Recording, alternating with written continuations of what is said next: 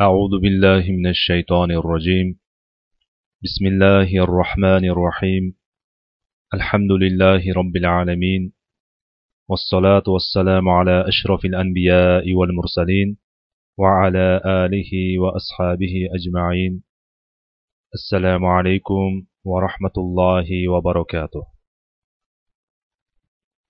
bugun inshaalloh to'rt xalifa va umaviylar tarixining ikkinchi fasli ya'ni umaviy islomiy davlatining tiklanishi. Jamoat yo'lida musulmonlarning birlashishi mavzusidan boshlaymiz. Iroq ahli ali roziyallohu anhu vafot etgan kuni hasan roziyallohu anhuga xalifalik bilan bayat qildilar. Muoviya roziyallohu anhuga hasan roziyallohu anhuning unga qarshi askar to'playotgan xabari yetib keldi. Muoviya roziyallohu anhu ham ogohlik va ehtiyotkorlik yuzasidan qo'shinni tayyorgarlik holatiga keltirib qo'ydi. Ufqdan qo'rqinchli yo'liqish soati ko'rindi. Yangi siffin yuzaga kelayotgan edi. Muoviya roziyallohu anhu qattiq xavotir va og'ir g'amga botdi. Yana fitna yangilanadi qo'shin bostirib keladi. Muoviya o'ziga o'zi derdi. Siffin urushida musulmonlarning to'kilgan qoni endi saqlangan edi. Bir qancha muddat tinchlik hukm surdi. Shu vaqt ichida ali roziyallohu anhu bilan mulk taqsimlab olindi. Lekin bu g'ayritabiiy holat. Musulmonlarning birlashishi va jamlanishi lozim. Shoyat alloh bunga hasan roziyallohu anhuni sabab qilsa. Moviya eng yaxshi ashoblaridan ikki kishini ya'ni abdurahmon ibn samura va abdulloh ibn omir ibn kurayzlarni sulh tuzishga harakat qilishlari uchun yubordi. Bu ikkalalari qattiq harakat qildilar. Hasan roziyallohu anhu yaxshilikni xohlab sulhga rozi bo'ldi va xalifalikni muoviya roziyallohu anhuga topshirdi. Fitna barham topdi va musulmonlar yana birlashishdi. Bu sahih buxoriyda kelgan rivoyatning xulosasi.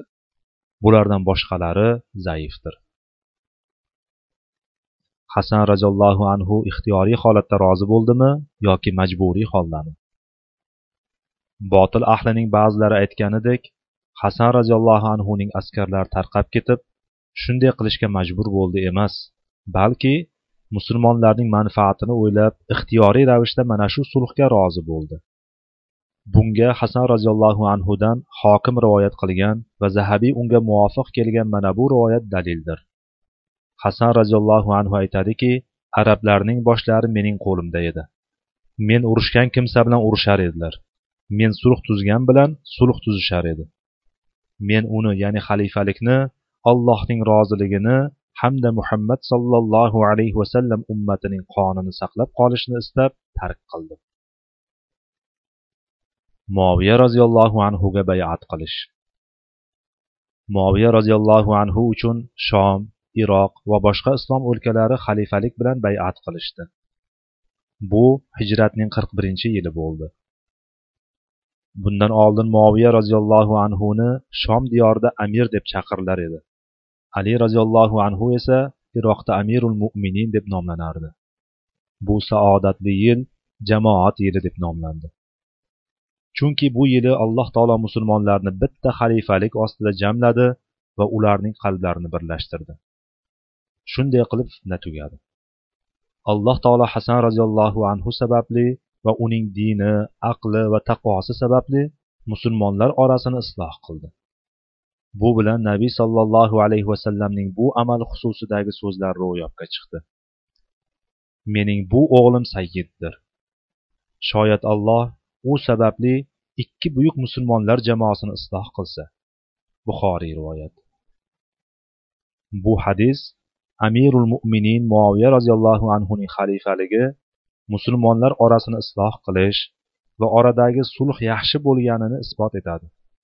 Va o'z navbatida muoviya roziyallohu anhu xususidagi shiyalarning ta'nalarini botil qiladi.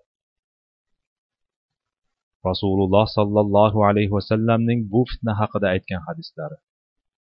Rasululloh sollallohu alayhi vasallam o'zining ba'zi hadis shariflarida bu fitna haqida zikr qilib o'tganlar. Bu u zotning mo'jizalaridandir. Biz bu hodisalar orqali tuhmatchilarning behuda so'zlaridan din dushmanlarining yolg'onlaridan uzoq bo'lgan holda mana bu urushning haqiqatini bilishga hamda unga to'g'ri hukm berishga qodir bo'lamiz.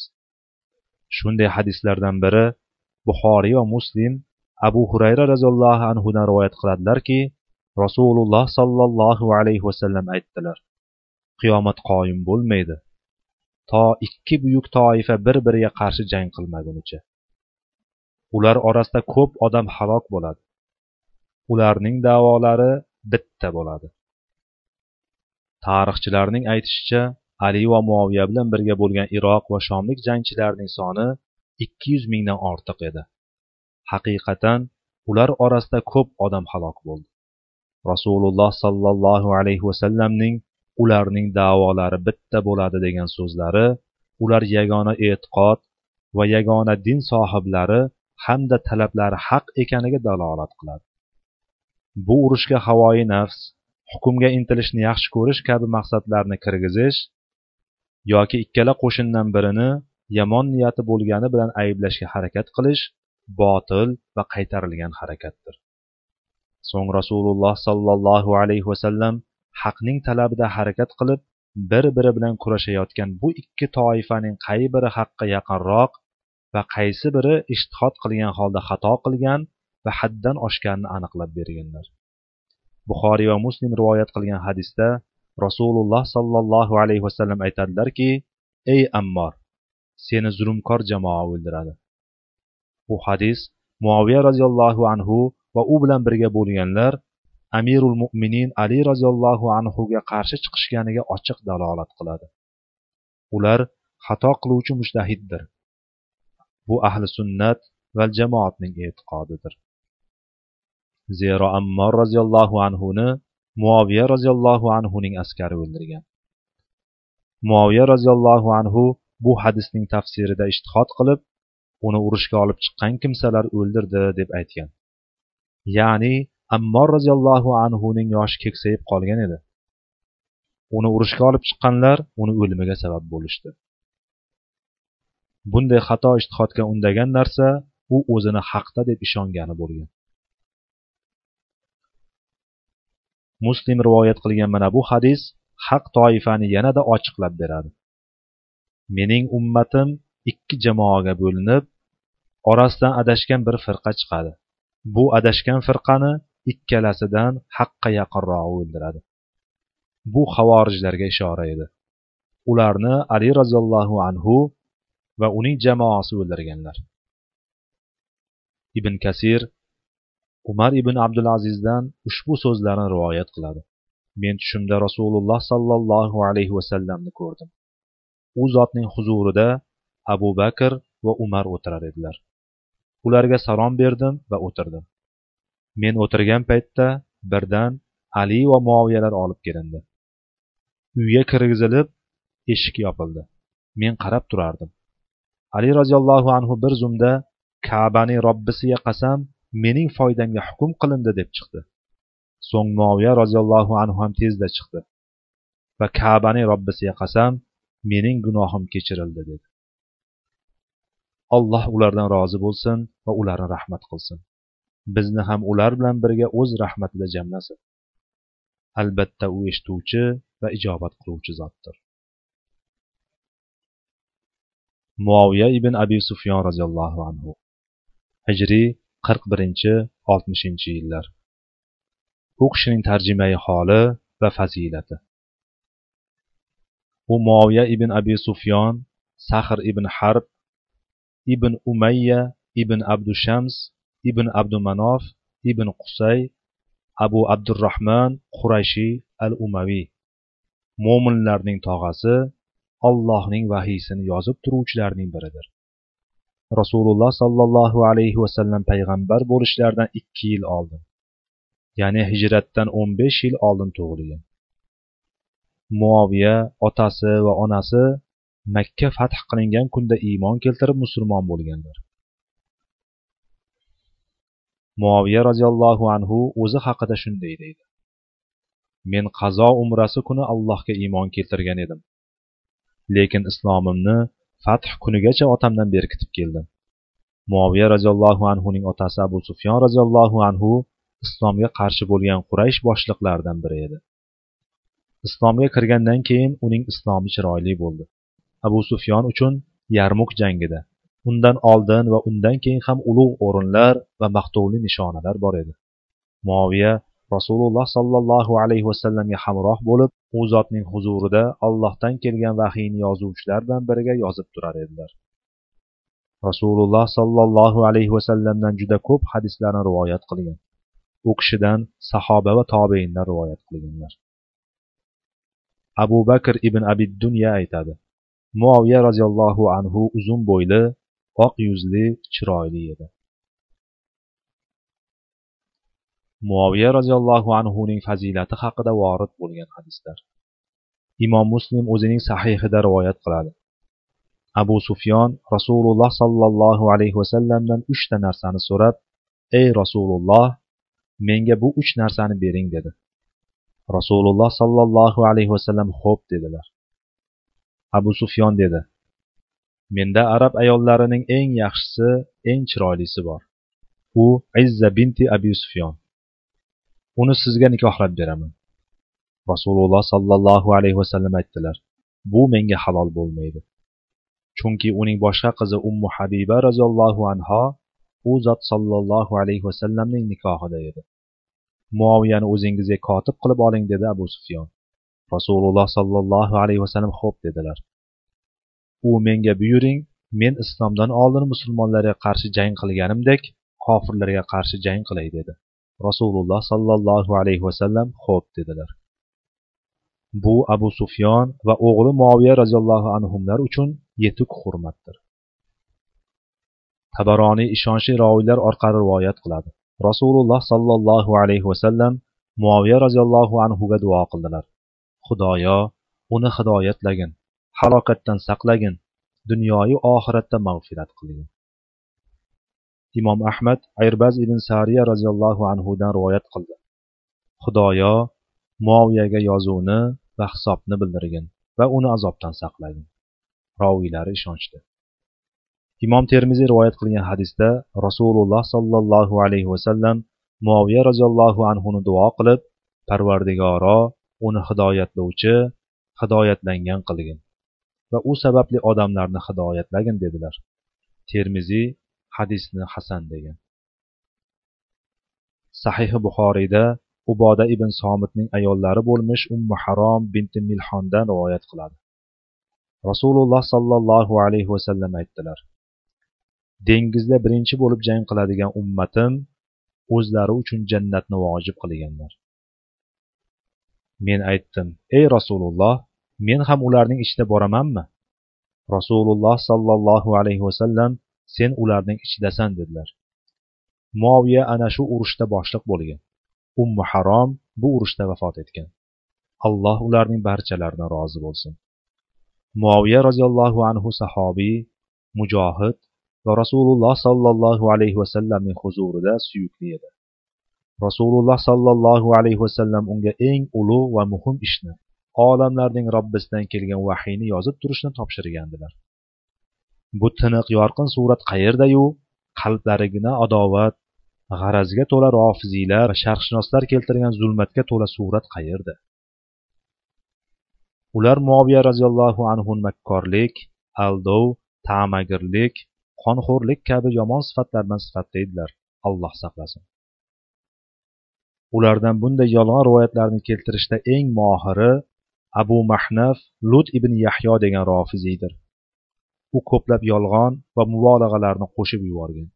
Afsuski tarixchilarning ko'plari fitna voqealarini naql qilishda unga suyanganlar. Lekin ibn kasir zahabiy va yana boshqa islom ulamolari uni bayon qilib ochib tashlaganlar. Alloh ular rahmat qilsin.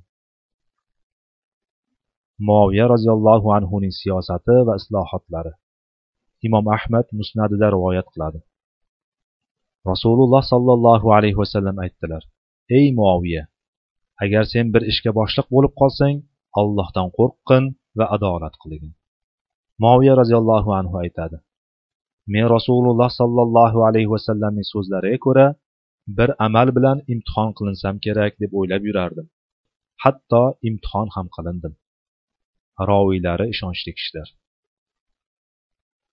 Moviya roziyallohu anhu qobiliyatli adolatli omonatdor bo'lgani uchun umar roziyallohu anhu uni shomning bir qismiga boshliq qilgan. So'ng usmon roziyallohu anhu uni shomning hammasiga boshliq qilgan. U o'z xalqiga suyukli edi. Shomda yigirma yil amirlik va yana yigirma yil xalifalik qildi.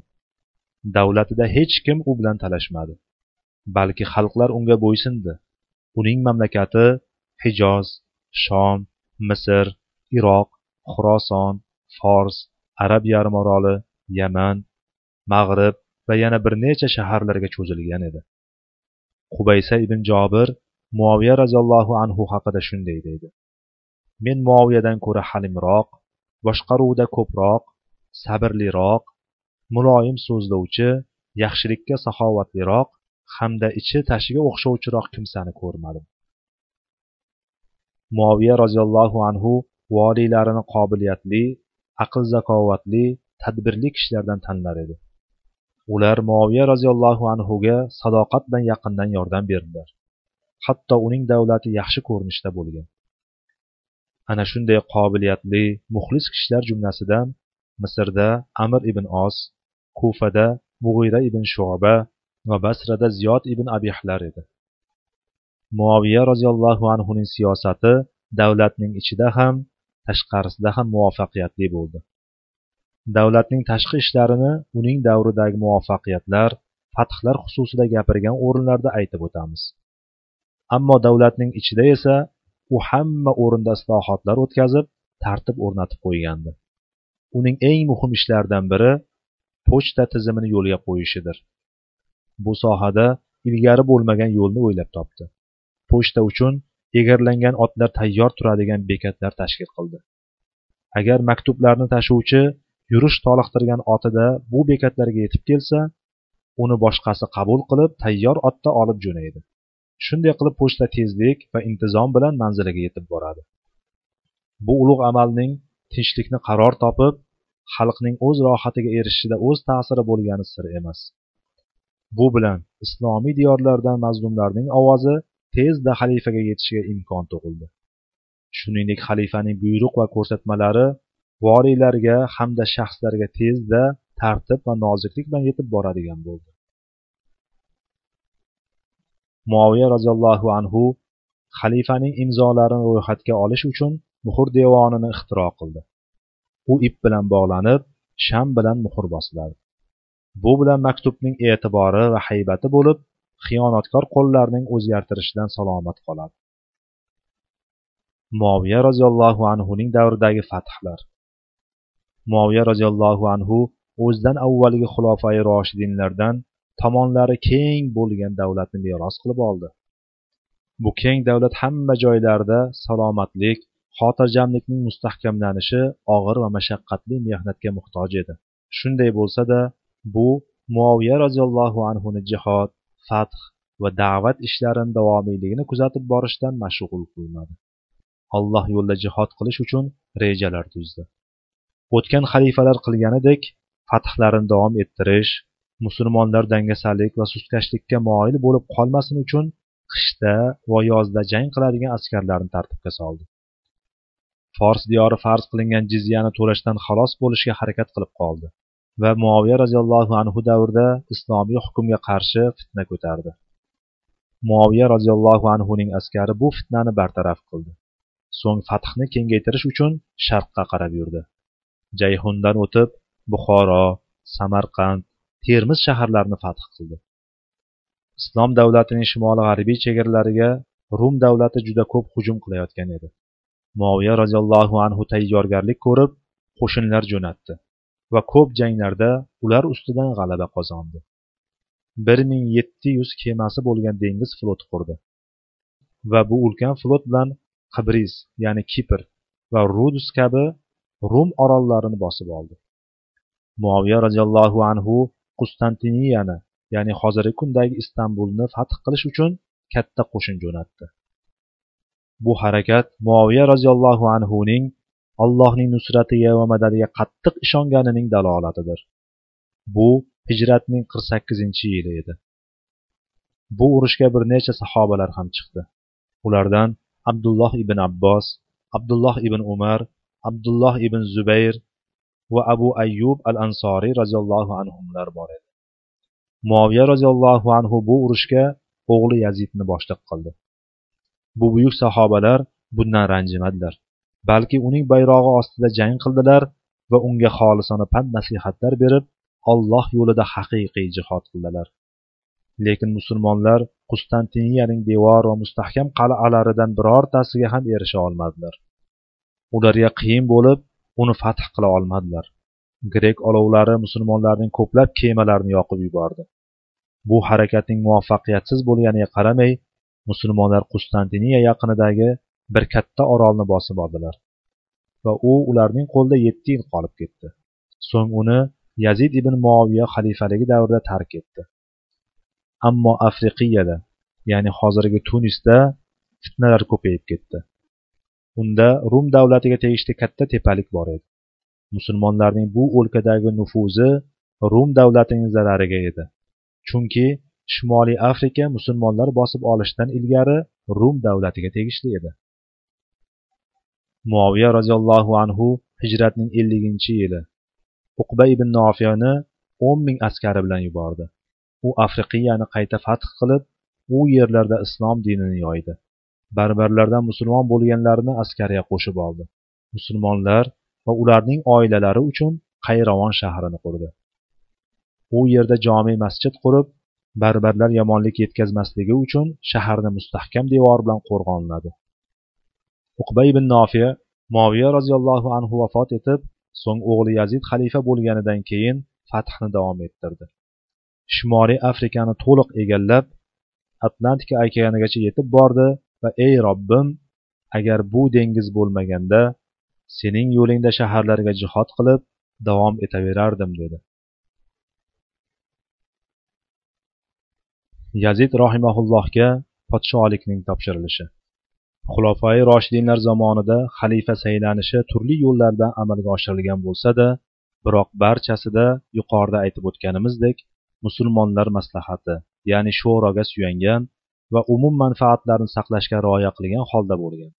Ammo yazidga xalifalikni topshirish bir qaraganda bu manhajga muxolif zid bo'lib ko'rinadi. Lekin biz diqqat bilan nazar tashlab ana o'sha asrni va uning sharoitini o'rganib chiqsak bunda boshqa narsani topamiz. Shuning uchun ulamolar muoviya roziyallohu anhuni bir necha sabab bilan ma'zur tutganlar. Birinchi muoviya roziyallohu anhu sahobalar va ularning ayrim farzandlarining o'g'li yaziddan afzal solihroq ekanini bilardi. Ikkinchi xalifalik uchun haqli bo'lganlar bir qancha bo'lgani va avval sodir bo'lganidek ular orasida ixtiloflar chiqishi hamda ularning ichida din dushmanlari kirib fitnalar qo'zg'ashdan qo'rqish. Uchinchi shubhasiz yazid siyosat va urushda tajribaga ega edi. Bani umayya qabilasi va shom ahli unga jamlanib garchi qon to'kilib qurbonlar bo'lsa ham undan boshqasiga bo'ysunmas edilar. Muoviya roziyallohu anhu fitna yangilanib musulmonlar qoni qaytadan to'kilishidan qo'rqdi. Vaholanki musulmonlar yigirma yil salomat va omonlikda yashadilar. Muoviya roziyallohu anhu xalifalikni o'g'li yazidga topshirdi. Ibn kasir rohimaulloh rivoyat qilib keltiradi. Muoviya roziyallohu anhu minbarda turib robbisiga yolvorib duo qildi. Parvardigoro men uni loyiq deb bilib uni o'z o'rnimga xalifa qilganimni bilsang men qilgan xalifalikni tamomiga yetkazgin. Agar uni yaxshi ko'rib xalifa qilgan bo'lsam uni tamomiga yetkazmagin. Yazidni xalifa qilish atrofida rofizalar soxtalashtirgan xayoliy yolg'onlari ya'ni u sahobalar va ularning farzandlarini agar bay'at qilmasalar o'lim bilan qo'rqitgan degan da'volar to'g'ri emas. Bunga sahobalarning hammasi unga bay'at qilganlari dalolat qiladi. Faqat husayn ibn ali va abdulloh ibn zubayr roziyallohu anhular ishtihod qilib bay'at qilmaganlar. Lekin bu ishtihodning oqibatida musulmonlarga og'ir sinovlar noxushliklar kelgan. Alloh ularni mag'firat qilsin va rahmatiga olsin. Muoviya roziyallohu anhu hijratning oltmishinchi yilida vafot etdilar. O'g'li yazid o'sha vaqtda yo'q edi. O'limi va dafnidan keyin yetib keldi. Qabriga borib janoza o'qidi. Buyuk mujohid sahobiy hilm va iymon sohibi bo'lgan islom davlatini eng qiyin davrlarda boshqargan muoviya roziyallohu anhuni alloh rahmat qilsin. Suhbatimizga shu yerda yakun yasaymiz. Vallohu taala alam. سبحانك اللهم وبحمدك أشهد أن لا إله إلا أنت أستغفرك وأتوب إليك اللهم علمنا ما ينفعنا وانفعنا بما علمتنا وزدنا علما وآخر دعوانا أن الحمد لله رب العالمين والسلام عليكم ورحمة الله وبركاته